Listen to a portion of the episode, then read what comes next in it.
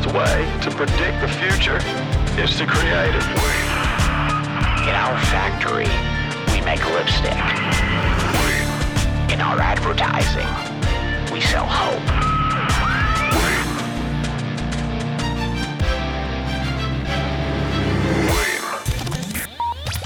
Was sonst? Mein Name ist Marco Jürgen Jank. Ich bin Suchmaschinenoptimierer, Online-Marketer und Unternehmer. Seit über 15 Jahren kümmere ich mich jetzt um den Marketingerfolg von Unternehmen. Schon vor einigen Jahren hat mir Google dabei mit seinen Panda, Pinguin und Hummingbird-Updates so richtig einen reingezimmert. Ich musste umdenken. Jetzt bin ich deutlich über 40 und auf dem Weg, Marketing menschlicher machen zu wollen und diese Menschlichkeit mit der digitalen Welt zu verbinden. Begleite mich auf meiner Reise durch die Welt der Probleme und Erfahrungen. In einer Welt des Digitalen will ich mit diesem Podcast einen, sagen wir mal, nicht ganz digitalen Gegenpol bilden. Kaching! Hey, hey, hallo und herzlich willkommen zur allerersten Ausgabe hier auf Wayne, dem Human Marketing Podcast bei Sumago. Mein Name ist Marco Jank und ich bin derjenige, der euch hier durch diese Sendung führt, sozusagen euer Host.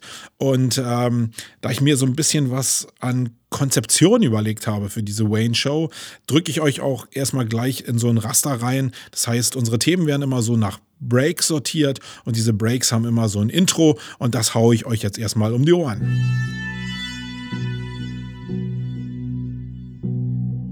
Glaubst du, Brain ist der Grund der Szene? Dann wird es Zeit für die Metaebene. Ah.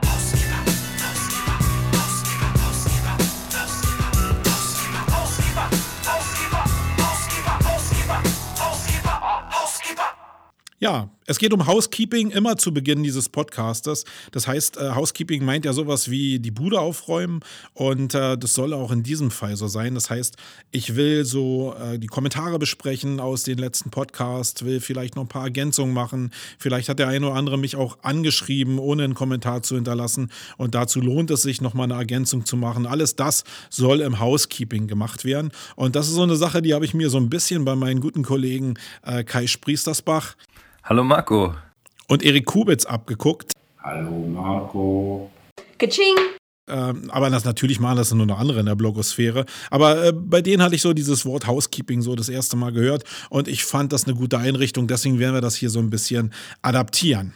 Ja, nun habt ihr sicherlich gemerkt, das ist ja die erste Ausgabe von äh, Wayne und äh, sozusagen, wir haben überhaupt gar keinen Vorpodcast, wo wir jetzt über Kommentare oder so noch herziehen können oder wo wir noch Ergänzungen machen können. Ähm, deswegen will ich eigentlich für alle Hörer da draußen nochmal kurz erklären, was heißt nochmal, überhaupt mal erklären, was, de, was denn Wayne, was denn Wayne so eigentlich beinhalten soll. Äh, und was den Unterschied macht zu Radio for SEO vor allen Dingen, weil einige von euch da draußen werden vielleicht die Erwartungshaltung haben, dass äh, Wayne jetzt so das zweite Radio for SEO wird. Und das wird es halt nicht, sondern es hat sich eine ganze Menge getan, äh, auch bei mir im, im Marketingumfeld an sich. Und ähm, deswegen erkläre ich vielleicht nochmal, damit hier keine falschen ähm, keine falschen Erwartungen entstehen, was eigentlich Wayne so beinhalten soll. Also ich komme ja so als Person so aus dem Online-Marketing. Äh, speziell aus der Suchmaschinenoptimierung. Da habe ich mich seit 1998 rumgetrieben. Da habe ich mir, glaube ich, auch meinen ersten Namen gemacht. Äh, der eine oder andere kennt mich vielleicht auch da draußen. Ähm, ich komme daher. Aber seit einigen Jahren, äh, sprich eigentlich auf den Punkt gebracht, seit den Panda- und Pinguin-Updates, hat sich meine Welt so ziemlich, na, nicht auf den Kopf gestellt, aber hat sich doch deutlich erweitert. Das heißt, ähm, natürlich mache ich noch zu 60 bis 80 Prozent Suchmaschinenoptimierung, schon weil unsere Agentur Sumago sich sehr speziell mit äh, Suchmaschinenoptimierung und Content Marketing auseinandersetzt. Aber es ist halt viel breiter geworden. Und äh, was ich nicht mehr machen wollte, ist ein Podcast, der sich nur noch mit Suchmaschinenoptimierung auseinandersetzt. Das ist mir wirklich dann ein bisschen zu eng und ein bisschen zu langweilig auch, äh, wäre es mir gewesen. Und deswegen habe ich gedacht, okay, holen wir diese alte Trumpfkarte raus, die wir schon mal bei der M3 Campix äh, auf, auf der Fahne zu stehen hatten, nämlich das Human Marketing. Und ähm, sozusagen soll jetzt Wayne ein Human Marketing Podcast werden. Äh, was bedeutet Human Marketing? Ähm, ich glaube, dass natürlich eine ganze Menge da draußen sehr schnell digitalisiert werden wird oder digital werden wird. Ähm, auch im Online-Marketing gibt es immer mehr Prozesse, die, die äh, umzusetzen sind oder die Erfolg möglich machen können. Aber in meiner Welt sieht irgendwie alles so ein bisschen anders aus. Ich habe natürlich einen Baukasten, der noch nie größer war als, äh, als jetzt äh, an Marketingmöglichkeiten, die es da draußen gibt. Aber zusammensetzen tun das immer da draußen Menschen. Und äh, wenn es so sein würde, dass ich mit den zehn besten oder mit den zehn perfekten Schritten zum Ziel ähm, Millionär werde, dann wären ja schon alle Millionär. Sondern es gibt eigentlich immer, es geht so um die geheime Formel, wie Menschen eigentlich diese ganzen Marketing-Sachen zusammensetzen und wie daraus Erfolg entstehen kann, für jeden Einzelnen persönlich. Und da wollen wir so viele Perspektiven wie möglich hier beleuchten, äh, so viel wie möglich an Herangehensweisen auch beleuchten. Und das soll dieses Human Marketing beinhalten. Sprich, wir werden uns interdisziplinär mit allen Marketingformen äh, auseinandersetzen, die es da draußen gibt. Äh, das kann genauso gut Offline-Marketing, das können Vertriebsthemen sein, das können äh, Personalführungsthemen sein, das Sie werden aber natürlich auch knallharte Online-Marketing-Themen sein. Und wir werden von jedem Thema auch immer probieren, ähm, irgendwelche Ableitungen zu machen, die nachher für die Suchmaschinenoptimierung oder fürs Online-Marketing ähm, erfolgreich sein können, dass wir diese Verbindung herstellen. Also zum Beispiel ist es so, dass viele Offline-Aktionen, die man machen kann für Online, ähm, einen super Effekt haben können. Auch für SEO, äh, wenn man die entsprechenden Landingpages zum Beispiel erzeugt dafür. Und da wollen wir von einem Hauptthema immer, oder will ich, von einem Hauptthema immer in Richtung äh, Online-Marketing gehen, sodass ihr immer ähm, auch mitbekommt, welche Verbindungsmöglichkeiten denn da existieren und die ihr nutzen könnt. Und ähm, am Ende des Tages geht es hier nicht um die perfekte Lösung. Also das wird hier kein Podcast, wo immer die perfekte Lösung ist, zehn Schritte zur ersten Million, sondern was ich euch an die Hand geben will, ist so ein Baukasten von Puzzleteilen aus allen Bereichen des Online-Marketings und des Marketings, die ihr dann selbstständig zusammensetzen könnt, weil das ist auch die Kunst dabei. Ich habe ja mit dem Malte Landwehr immer so ein bisschen so piekige Diskussionen, sei gegrüßt Malte, ähm, zum Thema, was denn Maschinen übernehmen und was Menschen auch in der Zukunft noch übernehmen sollten und können. Und er ist ja so der Verfechter oder der Meinung, dass Maschinen irgendwie alles ersetzen können. Und ich glaube da nicht dran. Ich glaube, dass Menschen und Maschinen schon grundsätzlich anders ticken und ich hoffe, dass das auch noch eine ganze Weile so ist. Und weil es so ist und weil es genau den Unterschied macht äh, zwischen erfolgreichen Unternehmen und nicht erfolgreichen Unternehmen, ist es, glaube ich, an der Zeit, sich in so einem Podcast damit auseinanderzusetzen. Kaching. Ja, so, da habe ich mir natürlich eine ganze Menge Gedanken darüber gemacht, wie, äh, in welcher Frequenz ich so einen Podcast bringen kann. Ein bisschen Erfahrung habe ich jetzt aus dem Podcasten schon. Und äh, ich hatte mal angefangen, glaube ich, mit 14 Tage Abstand. Dann war ich bei einem Monat, dann war ich bei zwei Monaten, dann war ich bei drei Monaten und irgendwann habe ich es gar nicht mehr gemacht. Das äh, spricht so ein bisschen oder sprach am Ende dafür, dass ich so natürlich nicht mehr die Zeit gefunden habe und mich an meine eigenen Regeln nicht mehr gehalten habe. Ähm, das soll jetzt hier zumindest in dem, was ich mir vornehme, als Zielvorgabe ein bisschen anders natürlich wieder werden. Aber es soll natürlich realistisch sein. Und ähm, was überhaupt nicht realistisch ist, sind äh, so eine Frequenz von, von einer Woche. Ja, also wöchentliche Frequenz geht überhaupt gar nicht. Äh, Hut ab vor den Leuten, die das da hinkriegen. Äh, Hut ab vor allen Dingen auch, und da muss ich mal die Parallele ziehen, zu allen da draußen, die YouTube zum Beispiel machen und da in der Woche zwei, drei, vier, fünf Videos abfeuern. Ähm, Jungs und Mädels, echt klasse. Also äh, ich kenne so viele Online-Marketer, die darüber sich einfach das Maul zerreißen und sagen, ja, ist ja nur YouTube und äh, das ist ein einfaches Format. Ja, scheiße ist. Also macht mal einfach einen Podcast wöchentlich, dann wisst ihr schon, was das für ein Aufwand ist, so einen Podcast wöchentlich zu betreiben. Und dann guckt mal darauf, wie aufwendig es ist, einen Videocast meinetwegen zu machen oder eine richtige Show zu produzieren in Video. Und dann guckt mal, dass das ähm, die Jungs drei, zwei, dreimal die Woche machen, dann wisst ihr, welcher Aufwand dahinter steckt. Und da sind wir auch in einer so einer Human Marketing Größe, dass man einfach realisieren muss, wie aufwendig bestimmte Formate sind. Und äh, da ziehe ich echt den Hut vor. Für mich bedeutet das, dass ich mich selbst in dem Range zwischen einer Woche und einem Monat sehe, wo zum Beispiel das Online-Radar stattfindet. Und ich bin jetzt einfach da zu übergegangen, jetzt zu sagen, ich nehme 14 Tage als erstes gestecktes Ziel. Das wird also so sein, dass ich alle 14 Tage euch einen Podcast um die Ohren hauen werde mit Human Marketing Themen. Äh, Frequenz heißt Aufmerksamkeit. Aufmerksamkeit ist die neue Währung im Marketing. Das heißt, äh, ist eigentlich die alte Währung im Online-Marketing, die aber, oder Marketing grundsätzlich, die aber jetzt natürlich durch den Content-Shock äh, so natürlich nochmal ein bisschen aufgewertet wird. Das heißt, Aufmerksamkeit ist eine wichtige Währung und ich kriege mehr Aufmerksamkeit, wenn ich alle 14 Tage einen Podcast mache, ähm, als wenn ich ihn monatlich mache. Also mache ich alle 14 Tage. Wöchentlich wäre natürlich noch geiler, aber das schaffe ich nicht, also nehme ich alle 14 14 Tage. Den Wochentag werde ich noch festlegen, da müssen wir mal gucken. Äh, da könnt ihr mir gerne in den Kommentaren auch schreiben, was euch denn lieb wäre. Hört ihr lieber zum Wochenende Podcast oder zum Anfang der Woche oder hört ihr im Sportstudio und euch ist es eigentlich egal.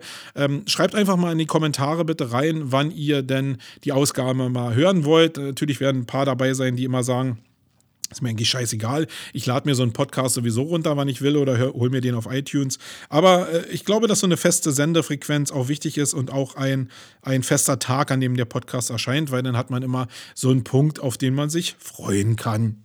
Kaching! So, jetzt höre ich mir gerade die erste Spur hier von dem Podcast mal an und merke, dass ich ziemlich, ziemlich schnell rede. Ähm, ich will euch auch kurz erklären, wo das herkommt, äh, weil da gibt es nämlich eine interessante Ableitung. Ähm, Podcast und Videocast unterscheiden sich total. Also als ich damals mit äh, Sumago TV angefangen habe, da war alles sehr behäbig irgendwie. Und die Leute haben mir gesagt, Mensch, Marco, rede doch mal schneller, komm doch mal auf den Punkt. Da sind wir wieder, komm mal auf den Punkt. Und bei Video ist es wirklich so, dass es sich einfach, wenn man noch dazu ein Bild hat, sich einfach komisch anfühlt, wenn jemand sehr langsam redet. Ähm, das heißt, in Bewegtbild ist schnelles Sprechen wirklich auch in meinem Empfinden sehr angenehm. Im Podcast ist es äh, komme ich mir ein bisschen vor wie Dieter Thomas Heck früher, ja. Also so sehr schnell zu sprechen, bedeutet zwar, dass ich sehr viele Informationen auf, in kurzer Zeit irgendwie an den Mann kriege, aber es hört sich irgendwie hektisch an. Und ähm, wieder was für die Kommentare. Ähm, schreibt doch mal unten einfach rein, ob ich schneller sprechen soll, gerade weil ich so viel sülze, oder ob ich langsamer sprechen soll damit das einfach ein bisschen ruhiger wirkt, weil ein Audioformat einfach grundsätzlich ein bisschen mehr Ruhe vertragen kann. So wie ich zum Beispiel zu Anfang geredet habe, als ich mein Alter erwähnt habe. Ähm, oder ob ich einfach wieder so schnell sprechen soll und es einfach für euch angenehmer ist. Schreibt das mal in die Kommentare rein, würde mich einfach mal interessieren. So, wir kommen jetzt zum nächsten Punkt, nämlich zur Blogosphäre. Ein großer Bestandteil in diesem Podcast, in diesem Wayne-Podcast, wird natürlich sein, dass wir uns die Blogosphäre angucken und nach interessanten Themen Ausschau halten. Und das findet jetzt hier gleich statt. Kaching! Coole Sets aus der Blogosphäre, angerührt für die Legionäre. Oh.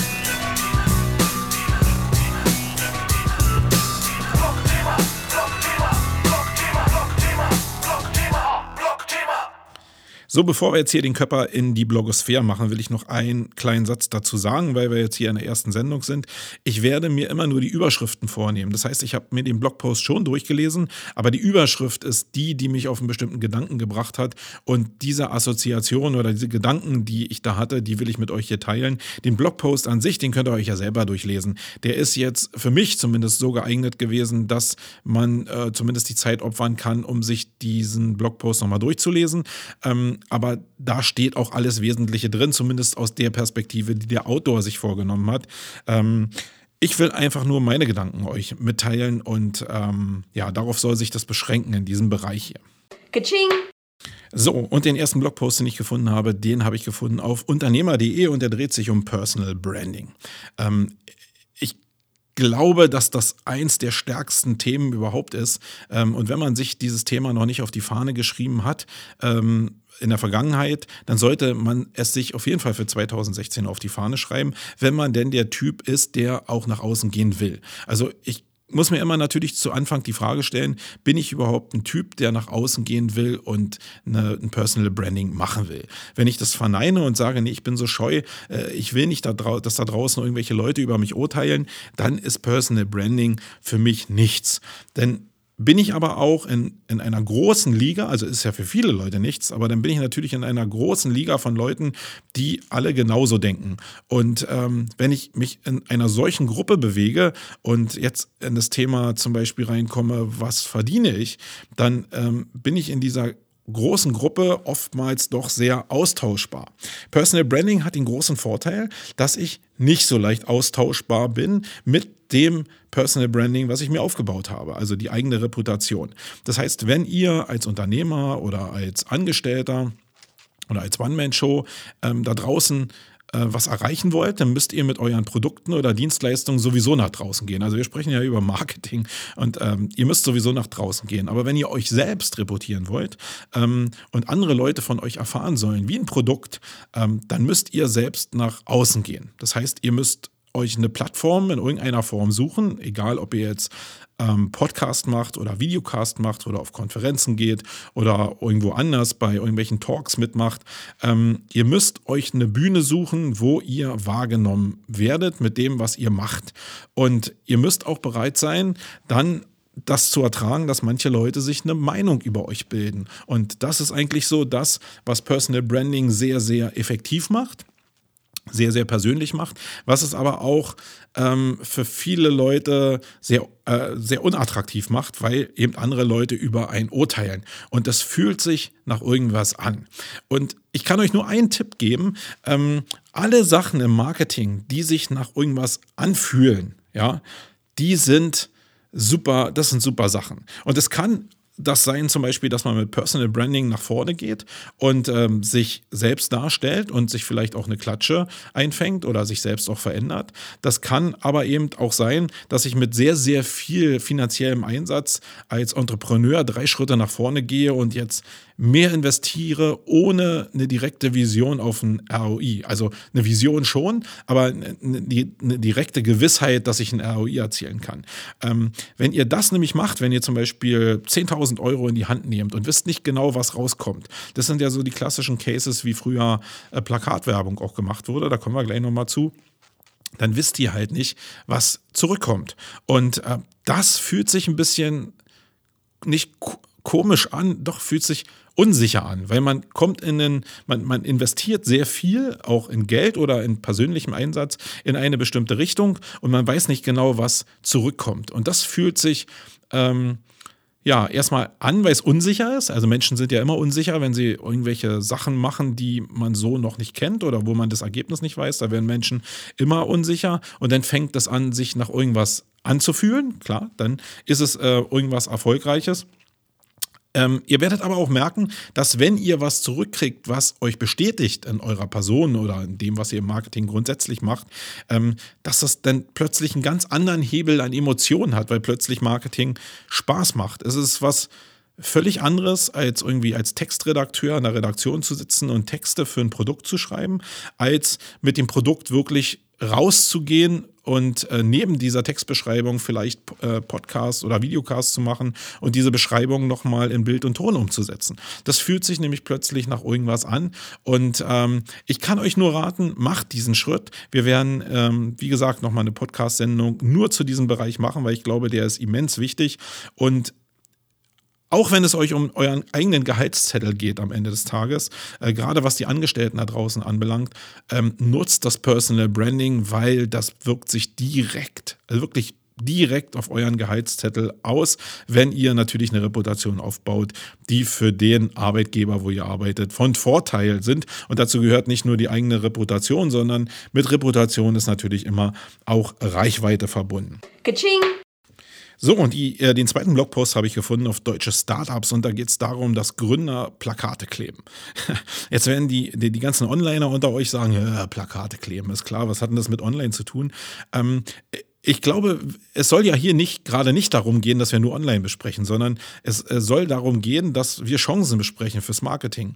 Und egal, ob wir jetzt von Plakatwerbung oder von Radiowerbung reden, es gibt bestimmte Bereiche, die sind halt zurzeit extrem günstig einzukaufen. Und dazu gehören diese beiden Bereiche. Und hier geht es ja speziell um den Bereich Plakate. Und ähm, jetzt, wenn ihr irgendwie auf dem Land wohnt und Landeier seid, dann wird es vielleicht ein bisschen schwierig sein, äh, in dem Verständnis dafür, was Plakate in einer Großstadt oder einer etwas größeren Stadt erreichen können. Ich komme aber nun aus Berlin und ich sehe jeden Tag, was diese Plakate für eine Reichweite haben und äh, was die für Menschen ansprechen und wie einfach die eigentlich auch, äh, diese Flächen einfach zu bekommen sind.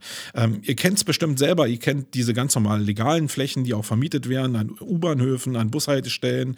Ähm, ihr kennt aber auch die Aktionen, wo wild plakatiert wird. Äh, da könnt ihr euch mal fragen, wie diese Plakate denn da hinkommen und ähm, wie denn auf bestimmte Events hingewiesen wird. Also ich kenne ganz, ganz viele Leute, die zu bestimmten Ausstellungen gehen gehen oder die zu bestimmten Konzerten gehen, gerade so Indie-Konzerte, die ähm, nur diese Wahrnehmung haben, weil sie diese Plakate wahrgenommen haben, gerade im regionalen Bereich.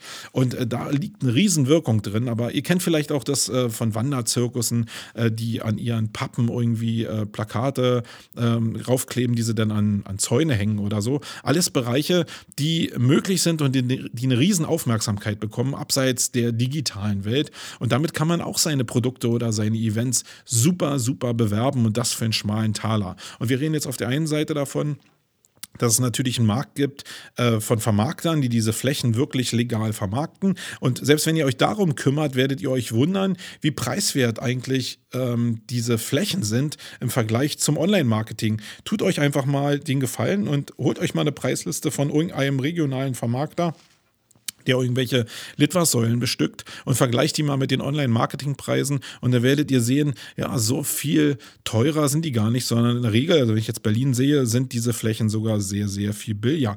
Und ihr habt auf der anderen Seite natürlich auch immer noch die Möglichkeiten, nicht diese Flächen zu benutzen, ähm, sondern euch vielleicht ähm, Anführungsstrichchen unten, äh, achtet auf euren Rechtsanwalt oder auf die Ordnungsbehörde, Anführungsstrichchen oben, ähm, wild zu plakatieren, gerade in Großstädten irgendwie ist das ja angesagt, ähm, dass viele Leute rumgehen und einfach äh, tausend Plakate drucken und äh, dann durch die Stadt gehen mit so einem Leimeimer und dann einfach irgendwelche Flächen mit ihren äh, Postern irgendwie belegen. Das sind natürlich ähm, ich, wenn ich richtig informiert bin, eine Ordnungswidrigkeit. Aber wenn man sich in Berlin so umguckt und wenn man den ähm, Leistungsstand oder die, den Belastungsstand von Ordnungsbehörden sich anguckt, dann äh, ist die Chance, ähm, da irgendwie, äh, dass ein auf die, jemand auf die Füße tritt, die ist relativ ähm, klein. Das heißt, ihr habt ein größeres Risiko, dass zum Beispiel bei diesen ganzen ähm, wild plakatierten Wänden, dass ihr überklebt werdet, ist eigentlich viel höher, als dass ihr jetzt irgendwie ein Bußgeld von einer, von einer Ordnungsbehörde zu erwarten habt.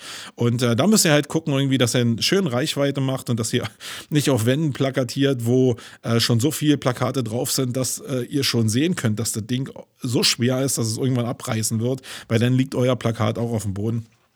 Kümmert euch einfach mal um diesen Bereich. Der ist super lukrativ und super interessant, äh, dieser Plakatbereich. Und wenn wir jetzt das Thema Online angehen, dann ist es natürlich auch so, dass ihr diese Plakataktionen auch ähm, meinetwegen in einem Vlog oder in irgendeiner Online-Dokumentation als Video irgendwie dokumentieren könnt. Ihr könnt, äh, ich könnte jetzt losgehen und irgendwie ähm, mit meinem Zoom draußen eine Reportage machen dazu, wie wir Poster kleben. Ich könnte mir aber auch eine Videokamera in die Hand nehmen und diese Aktion als Content irgendwie online stattfinden lassen. Und ähm, ihr wisst ja alle, ich weiß nicht, wie es in eurem Konsumverhalten ist, aber ich gucke mir ganz gerne so eine Guerilla-Marketing-Aktion an oder gucke mir an, wie andere Leute Marketing machen. Und ich gucke es mir eigentlich noch lieber in der realen realen Welt an, als dass ich mir das angucke, wie Leute jetzt irgendwie digitale Banner irgendwie in irgendeine Engine einpflegen. Das finde ich relativ unspannend. Da ist es vielleicht so ein Handling, aber wie Leute wirklich nach draußen gehen und da Marketing machen, ähm, das finde ich schon super spannend. Und daraus könnt ihr wirklich ähm, digitale Aktionen machen. Genauso wie dieser äh, Blogpost jetzt hier auf deutsche Startups, der sich ja auch mit dem Thema beschäftigt, ein schön paar Beispiele zeigt, da könnt ihr euch das nochmal angucken, was damit auch gemeint ist.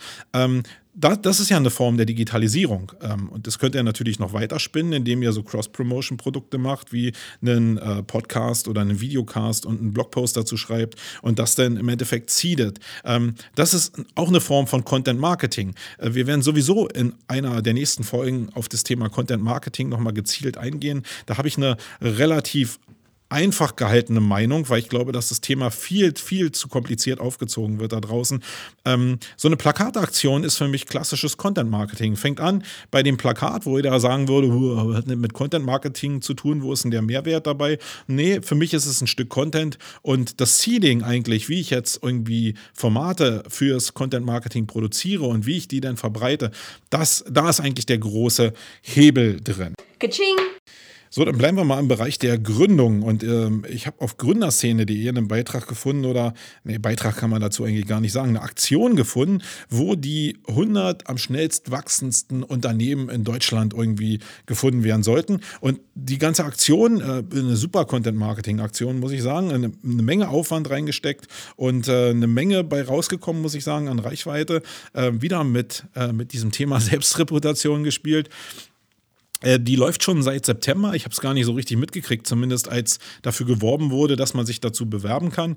Ähm, sondern ich habe eigentlich erst mitgekriegt, als diese Liste der 100 am schnellst wachsendsten Unternehmen rausgekommen ist. Und äh, die habe ich mir natürlich mal angeguckt, äh, natürlich, um zu gucken, wer sind denn die äh, 100 am schnell wachsendsten Unternehmen überhaupt und sind da auch ein paar Online-Marketing-Agenturen mit bei. Aber im Kern ging es mir eigentlich darum, dass es ja ein Riesenmarkt ist, den viele da draußen äh, jetzt so gerade irgendwie so mitkriegen, aber den viele total verpennen eigentlich, äh, gerade in der Gründungsphase verpennen, nämlich diesen Bereich der Gründungspreise. Ja, ähm, das ist ja ein riesen, riesen Reputationshebel für Firmen, äh, sich an solchen Sachen zu beteiligen und dann vielleicht auch noch entsprechende Erfolge vorweisen zu können und dann noch äh, irgendwelche Plätze zu belegen. Äh, das hat ähm, immer die Folge eigentlich, dass man in die, in die PA-Arbeit des äh, ausschreibenden Unternehmens reinkommt. Ähm, das heißt, wenn irgendjemand den Gründerpreis 2015 oder 16 ausruft, dann macht ihr eine gewisse Pressearbeit dafür. Und wenn ihr euch auf, ähm, auf diesen Wettbewerb bewerbt mit euren Unterlagen, dann kommt ihr auch immer in diese Pressearbeit mit rein. Und umso weiter ihr nach vorne kommt, umso größer ist der Erfolg. Ist so ein bisschen wie in der Champions League. Und da habe ich so in der letzten, äh, in den letzten Jahren das Gefühl gehabt, dass ein ein Player äh, in dem Bereich so richtig aktiv war und äh, die anscheinend da ein bis zwei Stellen haben, die, die, die sich nur um, das, dieses, nur um dieses Thema kümmern. Und äh, ich will jetzt den Namen nicht sagen, weil ich keinen auf die Füße treten will, aber ihr kennt äh, den Anbieter alle da draußen. Ist, äh, ich glaube, die machen so mit Online-Marketing-Tools, so SEO-Tools, irgendwas. Ähm, mehr will ich nicht sagen. Aber die machen es schon seit Jahren eigentlich total effektiv. Und was die an Reichweite über die PR-Arbeit kriegen äh, und was sie für ihre eigene PR-Arbeit dann auch nutzen können, das ist schon echt cool. Und es gibt natürlich ähm, also so ein gewisses Zeitfenster, ja. Du bist ja Gründer auch nur in den ersten, ich glaube, drei bis fünf Jahren, ja. Also eigentlich so in den ersten drei Jahren bist du so Gründer, vielleicht so maximal noch in den ersten fünf Jahren, glaube ich, habe ich mal als Zahl gehört. Und in der Zeit kannst du natürlich entweder stark wachsen oder ein cooles Team aufbauen oder irgendwelche anderen USPs für deine Firma haben, die in so einem Wettbewerb für andere relevant sein könnten. Ähm, und dann kann man sich da bewerben und äh, diese Reputation einsacken. Hier bei Gründerszene ging es halt um die am schnellst wachsenden Unternehmen. Und da war ich schon ein bisschen erstaunt zu Anfang zumindest, als ich mir die Liste angeguckt habe, weil da natürlich so äh, ganz viele Firmen drauf sind, die natürlich nicht nur aus, alle aus dem äh, Marketingbereich kommen, aber so als erstes habe ich mal so den Ranking Coach gesehen, ja, das ähm, äh, sind ja Jungs und Mädels, die ich kenne da draußen. Und habe mich, meine erste Reaktion, weiß nicht, wie es bei euch war, war, ähm, wie, wie kommen die jetzt irgendwie auf Platz 6, ja, wie, wie, wie kommt der Ranking Coach jetzt auf Platz 6 der am schnellst wachsenden Unternehmen und ähm, dann haben wir uns hier im Büro so alle so ein bisschen angeguckt und auch gedacht, wow, wie kommen die jetzt dahin? Und uns fiel ein, dass ja, Ranking Coach, glaube ich, so eine Kooperation mit 1 und 1 hat oder so und irgendwie so ein Softwarepaket für 1 und 1 anbietet und dadurch natürlich eine riesen Reichweite bekommen haben. Ähm, wieder eine Sache, die irgendwie so im Stillen irgendwie stattgefunden hat. Wenn man aufmerksam die Blogosphäre verfolgt und liest, dann hat man es natürlich vielleicht mitbekommen und dann vielleicht irgendwie im Schultereckgelenk auch abgespeichert und kann es dann zu gegebener Zeit abrufen, wie jetzt bei uns in dem Fall.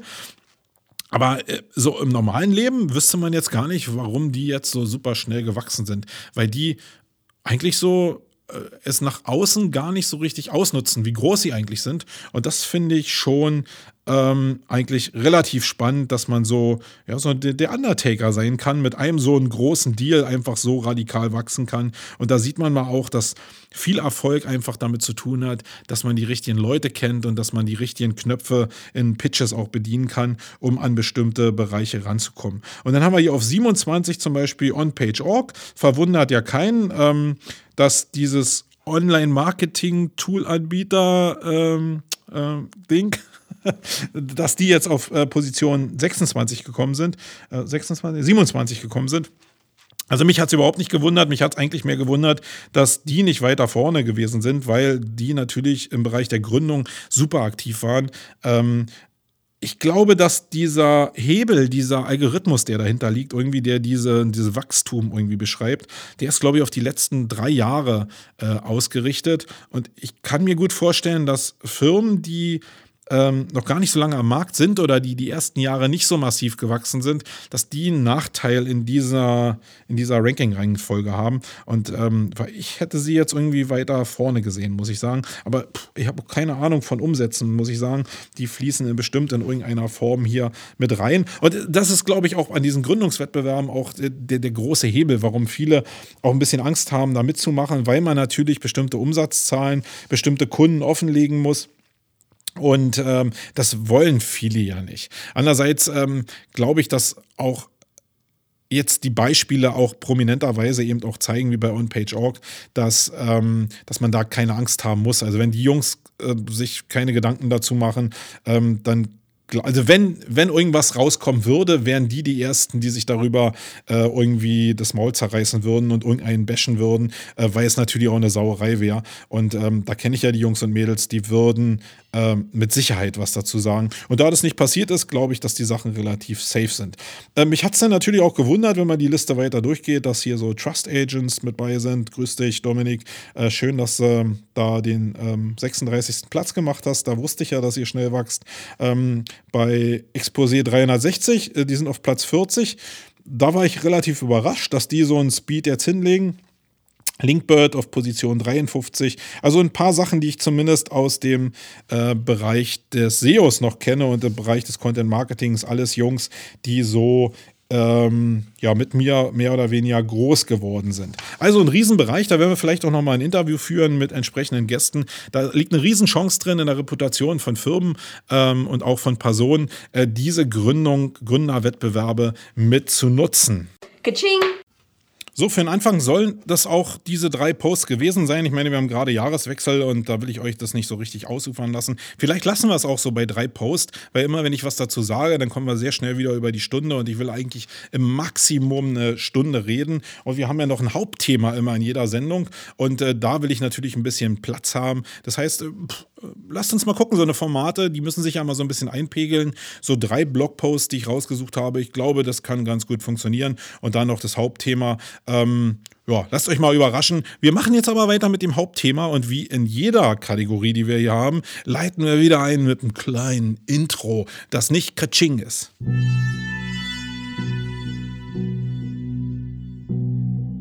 Denken groß wie eine Daisy Cutter. Sei bereit für das Main-Geschnatter. Oh.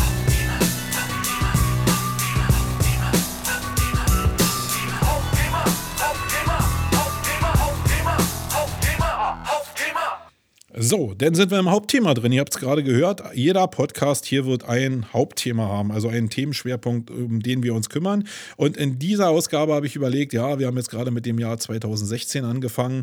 Ähm, was kann man denn hier bringen? In meinem Feedreader stand halt eine Menge drin von, äh, oder eine Menge Zeug drin von Leuten, die sich über das Jahr, über die möglichen Marketingentwicklungen für das Jahr 2016 ausgelassen haben. Und da habe ich gedacht, okay, wenn das so viele machen irgendwie, äh, dann machen wir es hier auch. Ja, also vielleicht ist sehr interessant für euch, gerade in der ersten Ausgabe mal zu gucken, was gibt es für große Marketing-Themen da draußen, wo kann vielleicht die Reise hingehen. Und äh, als ich meinen Feedreader so durchgegangen bin, ist mir ein Mädel aufgefallen, ein Marketing-Mädel aus den Vereinigten Staaten, glaube ich, ist sie, nämlich die Chamer. Und Chamer hat ein Video gemacht, das hat gar nicht so super viel Aufrufe, aber ein Video, was mir irgendwie ja, sympathisch war. Ich fand es jetzt äh, überhaupt gar nicht schlecht, sondern wirklich nett gemacht. Ich verlinke das auch in den Shownotes.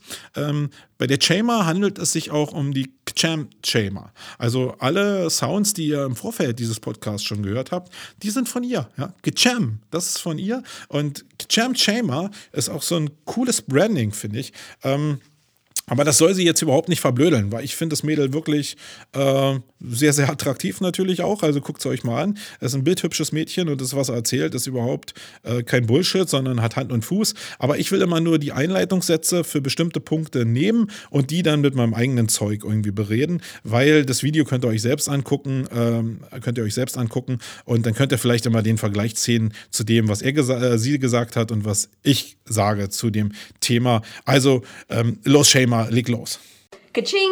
The first trend is 2016 will be a year all about the customer journey. So, Customer Journey. Das ist so ein Wort, das kann ich schon, oh, da zieht sich bei mir so alles zusammen. Customer Journey beschreibt ja so eigentlich das, was ein Interessent oder ein, ja doch, sagen wir mal Interessent ähm, veranlasst, der, der erste Kontakt zu einem Produkt oder zu einer Marke und den Weg, den er dann nach dem ersten Kontakt geht, bis zu einem Kauf. Das kann ja eine ziemlich lange Strecke sein, äh, dieser Weg der möglichen Kontakte bis zu einem Kauf. Und er beschreibt auch den Weg von dem ersten Kauf, wie er sich danach weiter verhält, um nochmal zu kaufen zum Beispiel. Das ist ein Riesenweg und der ist sehr, sehr individuell, weil wir Menschen alle sehr unterschiedlich sind. Bei ganz großen Setups, ja, bei ganz, ganz großen Setups und da liegt vielleicht auch nur die Wahrheit drin. Also wenn der Amazon hinhergeht und irgendwie irgendwelche Kohorten auswertet oder irgendwelche äh, Personas auswertet, dann mögen die die Werte auch über die Jahre so relevant sein, dass ich vielleicht eine Customer Journey ablesen kann. Äh, wenn ich das aber runterbreche auf den normalen deutschen Mittelstand, dann glaube ich, ist Customer Journey einfach wieder so ein Buzzword, was überhaupt äh, was totaler Schwachsinn ist. Also in meiner Beratungswelt, ja, und ich mache den Job ja auch schon ein paar Tage, ähm, ist es so, dass ich eigentlich am meisten immer mehr berate, weil die Leute in ihren Abteilungen eine totale, eine eine totale Überforderung haben. Vor lauter Buzzwords und vor lauter Möglichkeiten wissen die nämlich gar nicht mehr, was sie am Ende des Tages eigentlich machen sollen. Sie, sie hören von allen Seiten irgendwie, was wie irgendwie erfolgreich ist und bei anderen erfolgreich ist, weil keiner redet ja eigentlich da in der Marketingwelt über die Misserfolge, sondern alle sind immer nur erfolgreich. Das heißt, ich habe einen riesen Potpourri von Möglichkeiten, die erfolgreich bei anderen sein könnten. Aber das Problem ist, ich muss ja für mich erfolgreich sein. Und wenn ich mich selbst hinsetze und jetzt beschreiben soll, wie die Customer Journey eines Kunden aussieht, da komme ich ziemlich schnell an das Problem, dass ich entweder eine Datenmenge habe, die einfach zu gering ist, oder dass ich vielleicht auch ein Produkt habe, was viel zu individuell ist, oder dass ich Kunden habe, die ich auch, auch wenn ich sie in einer Hotline befrage, wie denn ihr Weg zum Beispiel war. Ja, relativ einfach ist es ja, das nicht digital abzubilden, sondern an einer Hotline zum Beispiel zu fragen, ja, wo haben sie uns denn das erste Mal äh, gefunden und äh, welchen Weg sind sie denn gegangen, bis sie denn bei uns gekauft haben. Selbst dann wird man merken, dass die Wege total individuell sind. Und daraus was abzuleiten, das ist, glaube ich, totaler Bullshit. Sondern man muss erstmal eine Vision haben, wie man seine Marke allgemein darstellt und wo man seine Marke, bei welcher Zielgruppe man diese Marke darstellen will. Und dann werden die ihren Weg schon finden. Alles jetzt aufzubauen klüstern irgendwie in der Hoffnung, dass ich bestimmte Steps irgendwie kriegen kann. Das ist wie im Remarketing irgendwie. Das funktioniert bei vielen Unternehmen eben überhaupt gar nicht, sondern äh, viele machen es, weil sie sehr viel Geld investieren, weil die Agenturen ihnen sagen, dass damit sehr viel Geld verdient werden kann. Aber oftmals sind die Zahlen, die ich zumindest sehe, einfach schön gerechnet und ähm, da wird einfach auch eine Menge Geld verbrannt. Also ich würde euch raten, äh, denkt nicht so sehr an die Customer Journey, sondern beäugt die, beäugt die mit einem Auge äh, ihr kriegt sowieso am Rande eine ganze Menge mit, was die Kunden machen, aber kümmert euch viel mehr um die Ausprägung eurer Marke, eurer Alleinstellungsmerkmale und eurer Präsenz. Und äh, arbeitet viel mehr an der Reputation. Die Leute, wenn ihr ein cooles Produkt habt und es cool darstellt und authentisch darstellt, dann finden die schon den Weg zu euch. Und den kann man eigentlich auch nur an der Spitze optimieren. Ähm, warum denn irgendwelche Leute abgesprungen sind, liegt ja manchmal auch an dem Produkt. Da ist die Customer Journey äh, denn ja toll, wenn ich irgendwann feststelle, dass die Leute alle abspringen, weil mein Produkt scheiße ist und dass alle ähm, das Produkt zurücksenden ja, dann komme ich da auch hin, ohne dieses Riesen-Buzzword mir äh, irgendwie auf die Fahne zu schreiben, sondern ich merke dann, mein Produkt ist in irgendeinem Bereich scheiße und ich muss daran arbeiten. Ich muss es nicht Customer, Customer Journey nennen, ja. Das ist viel zu groß von, von dem Gedankenansatz her, sondern ich nehme diese kleinen Bausteine und weiß, dass ich den Kunden irgendwann einfangen muss, dann muss ich ihn begleiten äh, und dann wird er irgendwann einen Kauf tätigen. Also Customer Journey ist für mich ein totales Unwort, äh, Unwort und äh, eigentlich kein Trend für 2016. 2016. Aber ich muss Shamer recht geben, viele Leute werden weiter in die Richtung gehen, weil es natürlich große Marken da draußen gibt, die diese Datensets haben und weil zurzeit in der Marketingwelt alle Buzzwords hinterherlaufen. Alle laufen dem weißen Hasen hinterher. Deswegen glaube ich, ist eigentlich die Vorausschau relativ richtig, die Shamer da macht. Kaching! The rise of influencer marketing. Influencer Marketing. Also ähm, der Umgang mit Menschen, die Reichweite haben, die mir in Reichweite helfen können. Das ist, glaube ich, ein riesen, riesen Ding, was 2016 äh, beginnen wird, äh, was sich denn fortsetzen wird. Ähm, zumindest was bei mir beginnen wird. Ich weiß gar nicht, was bei euch ist. Und ich kann mir auch gar nicht vorstellen, dass die ganze Marketingindustrie da draußen, gerade die Online-Marketingindustrie, auf dieses Pferd aufspringen wird, weil, weil es nicht skalierbar ist. Influencer Marketing hat was mit PR-Arbeit eigentlich zu tun, nämlich der Umgang mit Menschen. Und Menschen funktionieren halt nicht wie Maschinen, sondern die funktionieren wie Menschen.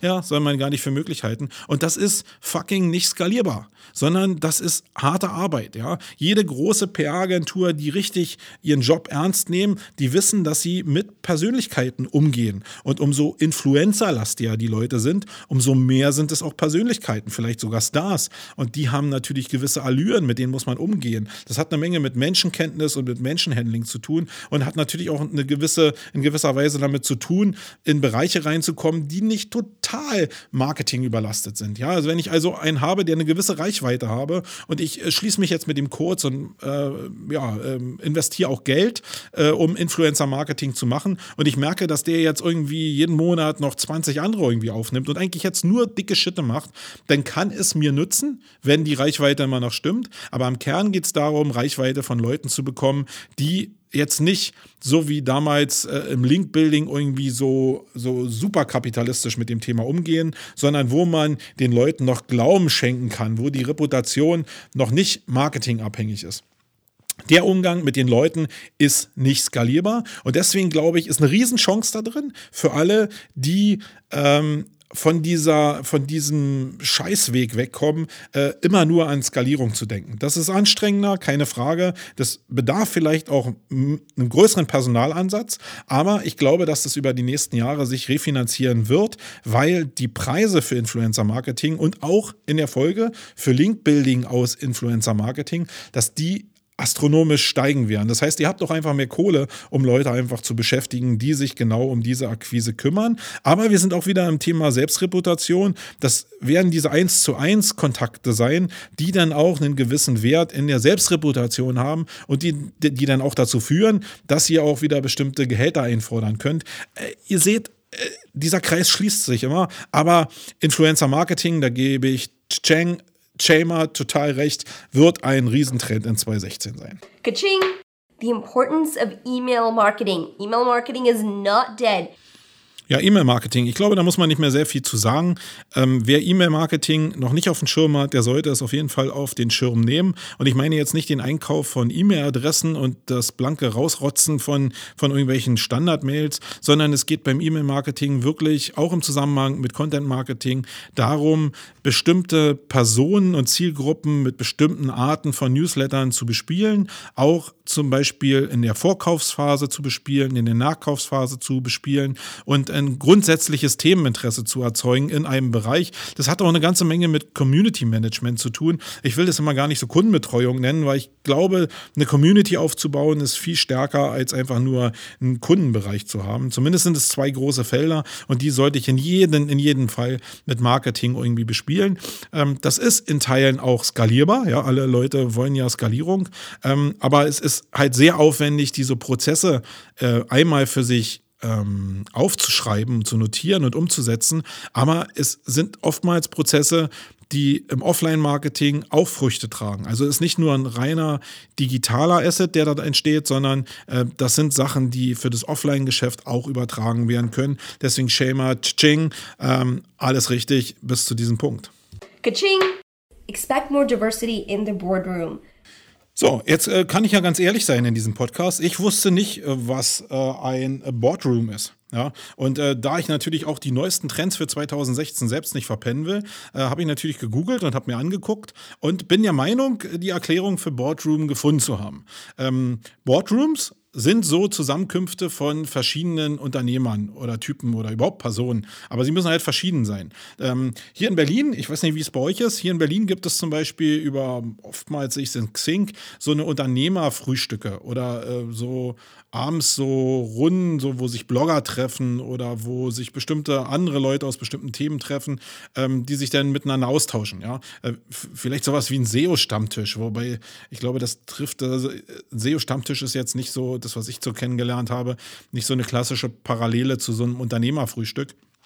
Ähm, das liegt noch ein bisschen auseinander. Aber ich glaube, es geht im Kern darum, dass man an Events teilnimmt, wo unterschiedliche Leute sind. Also ich glaube, dass die große Herausforderung ähm, für Leute, die in einem Thema relativ sicher sind, also nicht bei Anfängern. Wenn ich jetzt mit dem Thema SEO anfange zum Beispiel, dann sollte ich mich erstmal natürlich mit SEOs umgeben, damit ich in dem Thema sicher werde. Wenn ich aber ein gewisses Standing in dem Bereich habe und eine gewisse Leistungsfähigkeit erreicht habe, dann geht es in der heutigen Zeit, also nicht nur in 2016, sondern auch in allen Jahren danach, sehr stark darum, ähm, Leute aus anderen Fachbereichen kennenzulernen, um diese Puzzleteile nachher effektiv miteinander verbinden zu können. Entweder selber miteinander verbinden zu können oder mit den Leuten, die ich denn da kennengelernt habe, verbinden zu können, weil ich muss nicht alles können, aber ich muss immer Leute kennen, die es können. Und ich glaube, so eine Sachen meint die Shamer und dann kann ich auch bestätigen, dass das ähm, nicht nur ein Trend für 2016 ist, aber in 2016 sollte man sich das in jedem Fall auf die Fahnen schreiben, unterschiedliche Leute in, im Digitalmarketing oder auch im Marketing grundsätzlich kennenzulernen. Tsching. Kaching! Crowdsourcing Content. Ja, Crowdsourcing Content ist eine Möglichkeit da draußen, Content zu erzeugen und eine Möglichkeit, die ihr mit Sicherheit anzapfen solltet. Was ich euch empfehlen kann und will, ist ähm, Content, der zum Beispiel aus der Auseinandersetzung mit Problemen aus Kundenhotlines entsteht äh, oder überhaupt mit Rezessionen, die jetzt nicht so super positiv sind.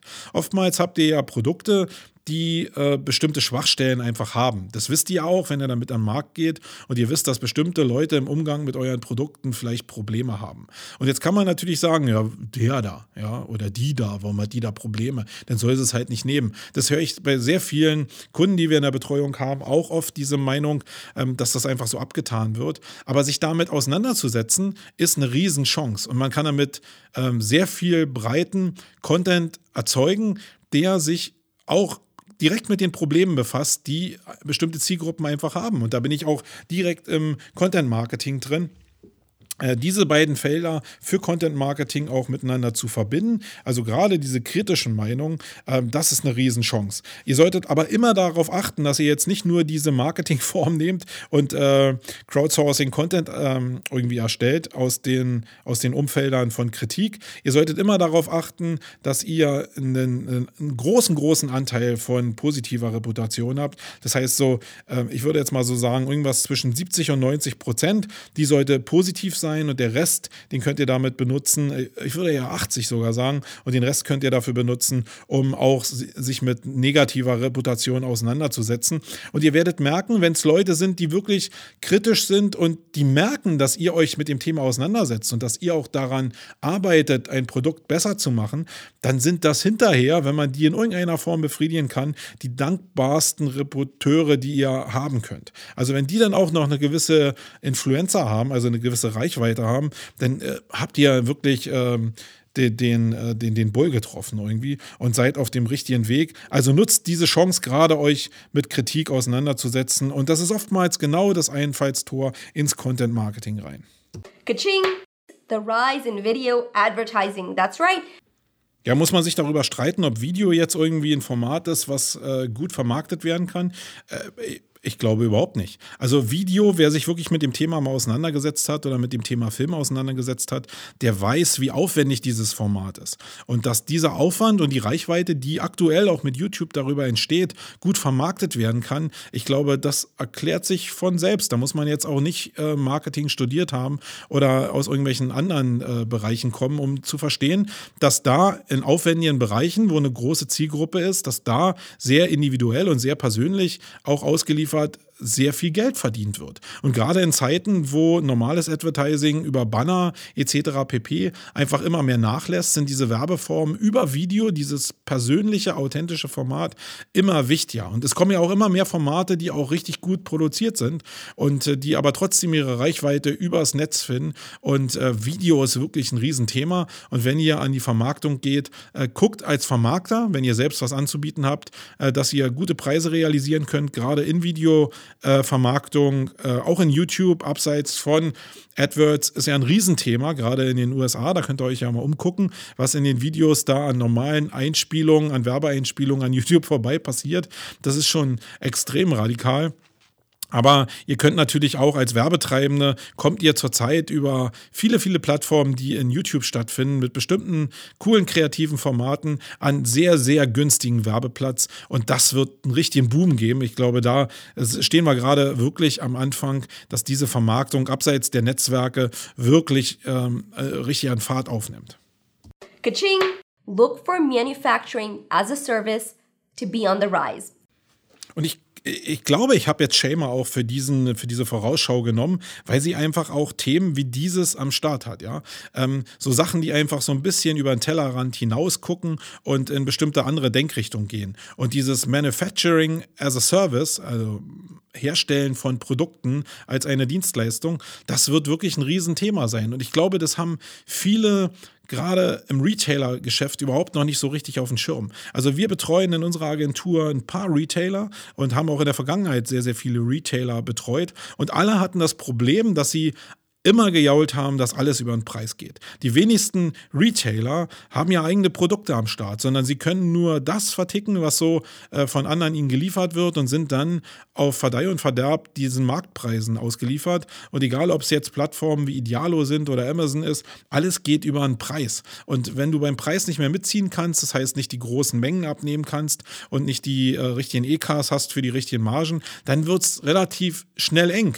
Und äh, die Leute haben überhaupt gar keine Antwort dazu. Eine Antwort könnte natürlich sein, dass ich äh, Content Marketing für, für die Produkte mache, die es besser erklären als die Konkurrenz, dass einfach mehr Vertrauen entsteht. Oder ich schaffe mir ein Umfeld an eigenen Produkten, die direkt auf meine Marke zugeschnitten sind. Und da ist es natürlich früher extrem schwierig gewesen, sich darüber Gedanken zu machen, wie können denn eigene Produkte aussehen für meine Firma, ja? Wenn ich irgendwie jetzt ein Retailer bin und nur Elektrozigaretten äh, anbiete, wie sieht denn jetzt mein eigenes Produkt aus? Ist es meine eigene Zigarette, meine eigene Elektrozigarette? Ähm, ja, Vielleicht ist es in Zukunft genau die eigene Elektrozigarette, die ich anbieten kann. Sozusagen dieses, ähm, diese No-Name-Produkte, die wir aus den Supermärkten ja auch schon kennen, die ich jetzt relativ günstig produzieren lassen kann, weil 3D-Druck und Co. mir es ermöglichen, weil es Leute da draußen gibt, die kleine Stückzahlen oder auch Einzelstückzahlen äh, mit bestimmten Techniken herstellen kann, Prototyping herstellen kann und ich mich damit individualisieren kann und mein eigenes Marketing über eigene Produkte aufbauen kann. Das ist ein Riesentrend. Ähm, wie gesagt, Prototyping ist ja in der Vergangenheit noch relativ aufwendig und teuer gewesen. Das wird sich aber mit diesem Manufacturing as a Service wirklich ändern, wenn dieser Trend denn wirklich so massiv äh, Einzug halten sollte. Kaching! So trend number eight for 2016 that I have for you, wearables.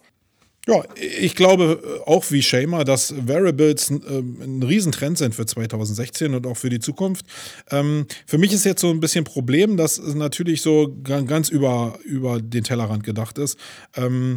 Ich probiere den vor dem Tellerrand so ein bisschen zu, zu stoppen und überlege für mich, wie Variables jetzt für mich im Marketing einzusetzen sind.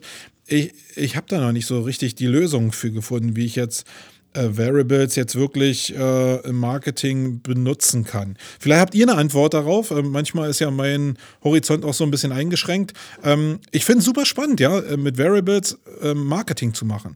Ähm, aber ich weiß noch nicht wie. Und ähm, wenn ihr da irgendwie einen Anreiz habt, dann äh, kommt entweder an die Sendung oder schreibt in die Kommentare hier einfach rein. Äh, ich höre mir einfach den nächsten Punkt von Shema an. Kaching! Dark traffic and how it's going to get harder to measure where traffic is coming from to your website. What do I mean by dark traffic? Well, Ja, Dark Traffic. Äh, Es ist so ein Bereich, da bin ich gerade so erstmal am Einsteigen. Da weiß ich noch gar nicht so richtig, was ich mit dem, mit dem, mit dem Begriff eigentlich so anfangen kann. Also deswegen passt es für mich super gut, dass ich mich in 2016 genau damit auseinandersetzen werde. Ähm, Dark Traffic meint ja so, dass es so einen schwarzen Bereich von Traffic-Quellen gibt, die ich in meinen Analyse-Tools nicht so richtig abbilden kann. Ja, ich sehe zum Beispiel, dass es eine ganze Menge Direct-Type-Ins auf meiner Seite gibt, also direkte äh, Anfragen auf meiner Seite, aber ich weiß gar nicht, wo die jetzt wirklich herkommen. Ja, was haben die im Vorfeld gesehen, ähm, damit die auf diese Seite gekommen sind? Wie sind, sind sie sind sie jetzt geräteübergreifend äh, unterwegs? Ähm, es gibt so ein Gap zwischen dem, was ich sehen kann und dem, was ich nicht sehen kann. Und das Problem ist, dass ich äh, selbst kein Toolanbieter bin. Ähm, das heißt, ich kann das Problem für mich gar nicht lösen, sondern ich kann probieren, so kleinteilig wie möglich mein Angebot zu, ähm, zu clustern, dass ich sehen kann, hey, ich habe die und die Aktionen über die und die Landingpages gemacht und ich sehe, dass der Traffic da und da herkommt, auch in, äh, bei den Kooperationen von da und da herkommt. Ähm, vielleicht auch in Überleitungen aus bestimmten Clustern. Aber sonst bin ich eigentlich auf Verleih und Verderb darauf angewiesen, dass irgendwelche Toolanbieter mir diesen diese schwarzen Quellen irgendwie offenlegen. Und äh, auf den letzten Konferenzen habe ich eine ganze Menge zu dem Thema gehört. Ich, ich glaube, da gibt es auch gerade, was äh, so TV-Tracking und TV-Spot-Tracking anbelangt, da gibt es eine ganze Menge spannende Lösungsansätze. Da werden wir uns in der Zukunft hier bestimmt auch mal mit beschäftigen, ähm, weil gerade so diese Zuordnung von ähm, TV-Traffic, also TV-Werbetraffic äh, über Second Device. Ähm, das ist mega spannend, wie die Zuordnung und das Clipping von bestimmten Werbeausspielungen da draußen in TV passiert, wie das übereinander gematcht wird. Und ich will da noch einen Schritt weiter gehen. Das ähm, wird natürlich auch in 2016 äh, so sein, dass immer mehr das Digitale auch in das Offline-Geschäft einziehen wird. Das heißt, irgendwo, dass ich aus einem Laden rauskomme und über mein, ähm, über mein Handy oder ein anderes mobi- mobiles Device irgendwie eine Suchanfrage tätige, die irgendwo völlig in der Offline-Welt ausgelöst wurde. Ähm, da gibt es auch spannende Ansätze und die werden wir hier bestimmt auch mal beackern in diesem Podcast. Ka-ching!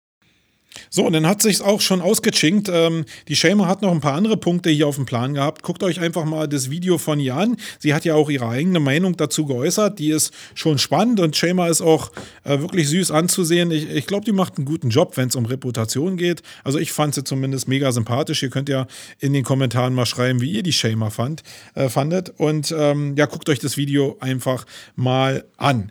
Ähm, ja, wir sind jetzt bei 55 Minuten. Ich habe die Stunde fast voll. Äh, der letzte Block wird immer noch mal in Richtung Events gehen. Da will ich ein paar Empfehlungen noch aussprechen, damit ihr euch vorbereiten könnt auf das Jahr 2016. Und äh, das leiten wir wie immer natürlich mit einem kleinen Intro ein. Echte Menschen statt der Scheißmaschine. Geht ins Hirn wie eine Jet-Turbine. Ah.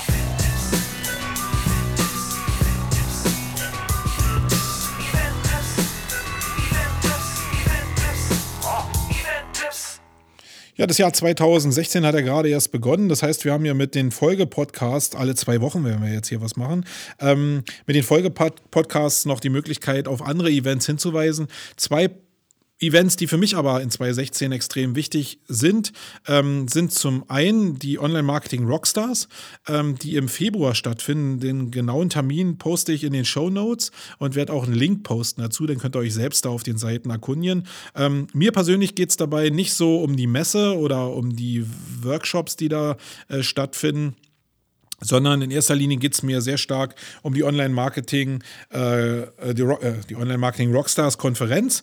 Und äh, das ist ein Tag und das ist wirklich ein Unterhaltungsformat, ähm, wo ich wirklich super gerne hingehe und was wirklich richtig Spaß macht. Ähm, manchmal ist der Mehrwert natürlich so ein bisschen äh, ja, zurückzustellen, weil es doch mehr ein Unterhaltungsformat ist. Die Leute tragen halt 20 Minuten vor in der Regel, kriegen dann eine Gitarrenbegleitung. Äh, Es gibt immer irgendwelche coolen Auftritte von irgendwelchen Bands. Also wirklich cooles Zeug. Also ich gehe da wirklich raus und bin wirklich happy und unterhalten äh, in dem Thema Online-Marketing. Und das möchte ich haben, weil ich da einfach eine Menge Inspiration kriege, rechts und links, äh, auch als selbst als Veranstalter natürlich. Ähm, die Messe selbst, äh, die einen Tag davor stattfindet, also ist ja so ein Festivalansatz mit Workshops, Messe und dann der Konferenz. Äh, Die Messe selbst äh, hat zwar eine Menge Besucher, aber die interessiert mich jetzt nicht so sehr. Ich finde es so, die Demexco äh, nochmal neu aufgesetzt. Vielleicht wird es auch irgendwann der Nachfolger von der Demexco. Äh, als Format wäre es mir deutlich sympathischer, muss ich sagen. Ähm, aber mir geht es in erster Linie um die Online-Marketing Rockstars Konferenz, weil ich glaube, das ist ein, ein Riesenevent und äh, nichts, wo ihr mich zum Beispiel treffen könnt und mit mir schnacken könnt, weil es wirklich so viele Menschen sind und so laut ist, dass es als Networking-Event überhaupt nicht eignet aber als, als Unterhaltungsformat im Online-Marketing wirklich super, super, super, super toll.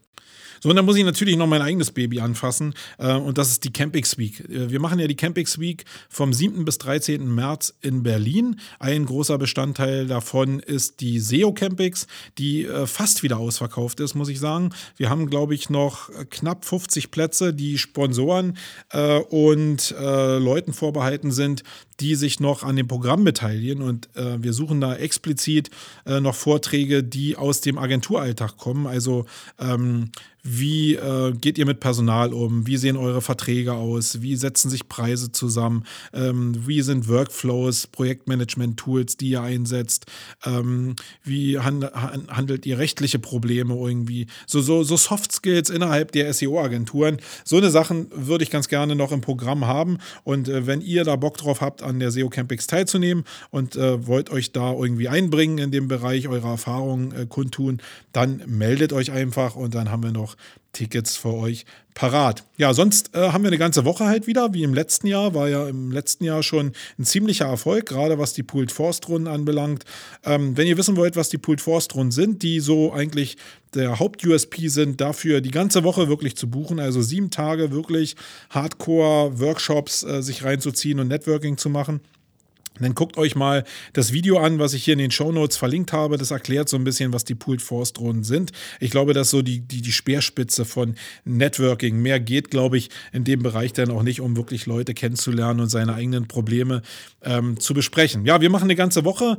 Der, den Start macht der Entrepreneurs Day. Äh, da geht es darum, wirklich äh, nicht Manager irgendwie ähm, Manager kennenzulernen, sondern wirklich von Machern zu lernen oder sich mit Machern zu unterhalten, äh, zu unterhalten. Und wir hoffen, dass da auch sehr viele Leute kommen, die selber Macher sein wollen, zumindest. Dann haben wir am zweiten Tag, nämlich am 8. den äh, Webshop Day. Da wird es äh, knallhart um Vertrieb über Webshops gehen und wie ihr den erfolgreich abhandeln könnt. Dann gibt es drei Tage, die sich mit dem Thema Content Marketing besch äh, beschäftigen. Das heißt, wir haben am Mittwoch einen Tag, wo es um Kreation geht, wo es um Text geht, um äh, nicht bewegte Formate. Ähm, dann haben wir am Donnerstag einen Tag, wo es sehr stark um YouTube gehen wird und sehr stark um Bewegtbild gehen wird und andere Formate. Ähm, und dann haben wir am äh, Freitag vor der SEO Campix den Content Marketing Day und da geht es sehr stark um dieses gesamte Gefüge, was ist denn Content Marketing, äh, welche Formate gibt es, wie kann man die denn wirklich nachher auch wirklich seeden und an den Mann bringen. Äh, da werden sehr viele Cases abgefeuert werden. Da haben wir schon drei, vier Tracks, die schon belegt sind im Programm. Guckt euch das einfach mal an und wir arbeiten da mit Hochdruck dran. Da sind auch noch genug Tickets da. Ja, das sind so die beiden Events, erstmal zumindest, die äh, mir so am Herzen liegen, die ich hier unterbringen will. Und äh, wenn ihr Fragen dazu haben solltet, meine persönliche Meinung haben wollt zu auch anderen Events, ähm, dann meldet euch einfach oder schreibt es hier in die Kommentare. Ja, eigentlich bin ich durch. Ich bin kurz über eine Stunde, eigentlich genau im Zeitrahmen. Ähm, ich hoffe, ihr seid jetzt nicht vor Langeweile vom Fahrrad gefallen und ähm, ich werde noch ein bisschen daran arbeiten, das Format noch ein bisschen lebendiger zu machen. Der eine oder andere wird dann sagen, okay, nee, ist schon ganz gut, dass du eine ganze Menge erzählst. Der andere wird sagen, so viel äh, Chakas und so viel Amps, ähm, das wird mich ein bisschen nerven.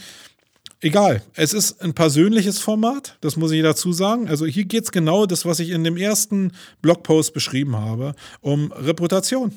Ihr lernt mich halt kennen als Menschen und wenn euch bestimmte Sachen an mir nicht gefallen, dann habt ihr immer die Möglichkeit, diesen Podcast nicht anzuschalten. Ihr müsst den nicht anschalten, äh, aber ihr könnt den halt hören und dann kriegt ihr halt die volle Packung Marco Young. Und ähm, mit der Packung verabschiede ich mich auch für diese Ausgabe und ich bin raus. Euer Marco, bis zum nächsten Mal. Ciao. Wait. The creative adult is the child who has survived. Wait. The most powerful element in advertising is the truth. Wait. The best way to predict the future is the creative Wayne. In our factory, we make lipstick. Wayne. In our advertising, we sell hope.